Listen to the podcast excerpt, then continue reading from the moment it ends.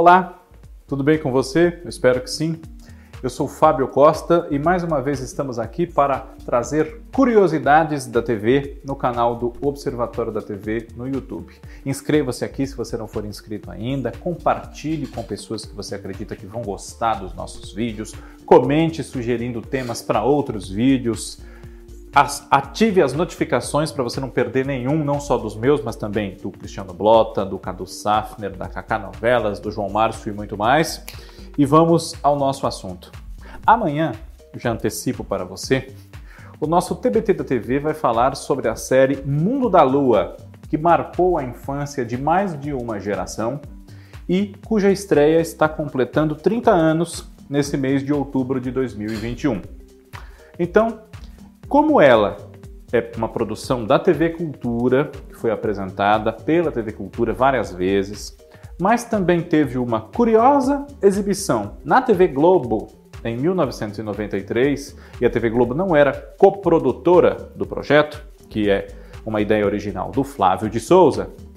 Eu sugeri aqui, e nós vamos fazer nas curiosidades da TV, algumas rememorações de programas que se encaixam nessa mesma categoria. São produções de uma emissora e foram reprisadas por outra. Por exemplo, é, Mundo da Lua, em 1993, ocupou o horário de 8 a 8 e meia da manhã nas férias escolares, bem no comecinho do ano. Era uma fase de transição porque estava acabando o show da Xuxa, ainda seria reprisado por algum tempo, mas havia o programa do Sérgio Malandro também nas manhãs, que estreou pela mesma época, e a TV Colosso também. Então, nas férias, a TV Globo meio que numa troca pela sessão de Antônio Fagundes e Jean Francisco Guarnieri, seus contratados, para participarem dessa série na TV Cultura, ela acabou exibindo O Mundo da Lua, as aventuras do Lucas Silva e Silva, que era o Luciano Amaral. O Sítio do Pica-Pau Amarelo, nos anos 70, foi produzido em parceria pela TV Globo e o MEC e a TVE do Rio de Janeiro, e depois foi apresentado pela TVE, pela TV Cultura, pela própria TV Globo, claro, e em 2001 estreou uma nova versão, essa produzida exclusivamente pela TV Globo e ficou no ar até 2007, com Nissete Bruno, Sueli Franco, Beth Mendes, Du Moraes, Isabelle Drummond, Lara Rodrigues, César Cardadeiro, Chico Anísio fez, Ali Fontoura, Lu Grimaldi, muita gente. Pois bem, essa versão também foi exibida pela TV Cultura, embora, como eu disse, ela não fosse coprodutora do programa, como havia sido da Vila Sésamo nos anos 70, da novela Meu Pedacinho de Chão no começo dos anos 70 também.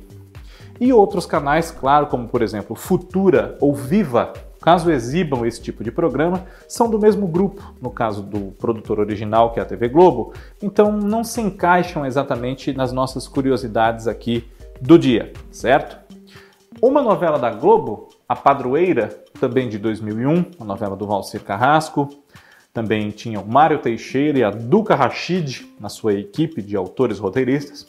Ela foi curiosamente reprisada agora em 2017 pela TV Aparecida, numa atitude, numa iniciativa inédita que é da TV Globo ceder, fazer uma parceria e fornecer uma novela sua para exibição em outro canal que não seja do seu grupo e com quem ela não tenha nenhuma ligação de coprodução ou coisa do tipo. A Padroeira, essa reprise, celebrou os 300 anos do achamento da imagem da santa que deu origem a esse culto e que nós podemos hoje ver com grande magnitude ali em Aparecida, uma cidade muito próxima aqui da capital de São Paulo, do ladinho de Guaratinguetá, enfim. Nessa novela, Débora Seco, Luiz Barichelli, Maurício Matar, Elizabeth Savala, Paulo Goulart, Otávio Augusto, Suzana Vieira, Stênio Garcia, Laura Cardoso, entre outros. Pequenas minisséries que não eram assim chamadas naquela época, os teleromances e os telecontos produzidos pela TV Cultura no comecinho da década de 80, também tiveram exibições em outras emissoras, como a TV Manchete, a TV Gazeta e a TV Bandeirantes. Não todos, claro, iniciativas esparsas, variadas. Mas, por exemplo, Piquenique Classe C, se eu não me engano, foi ao ar na TV Bandeirantes. O Fiel e a Pedra foi ao ar na TV Manchete. E na TV Gazeta, outras histórias também da série Teleromance e da série Teleconto. Pelo seu caráter de emissora pública e educativa, é mais fácil, talvez, as emissoras recorrerem a conteúdos de um canal como a TV Cultura. Parceiros de mesmo grupo, mas com programas até inusitadamente exibidos em outras emissoras desse mesmo grupo, nós temos variados casos. O canal Viva vive do acervo da TV Globo, por exemplo. Mas, há alguns anos, no início das manhãs de sábado, a TV Globo aberta exibe um programa da Globo News, que é uma situação inusitada. O Via Brasil, com reportagens de cultura, de natureza, de viagens para nós conhecermos melhor o nosso país. Bem cedinho, cinco e tantos, seis da manhã. Há algum tempo, esse programa precede o Como Será e o É de Casa, nas manhãs do sábado. E nesse campo das telenovelas, nós também temos algumas produções do gênero da Record TV que foram apresentadas em canais da TV paga.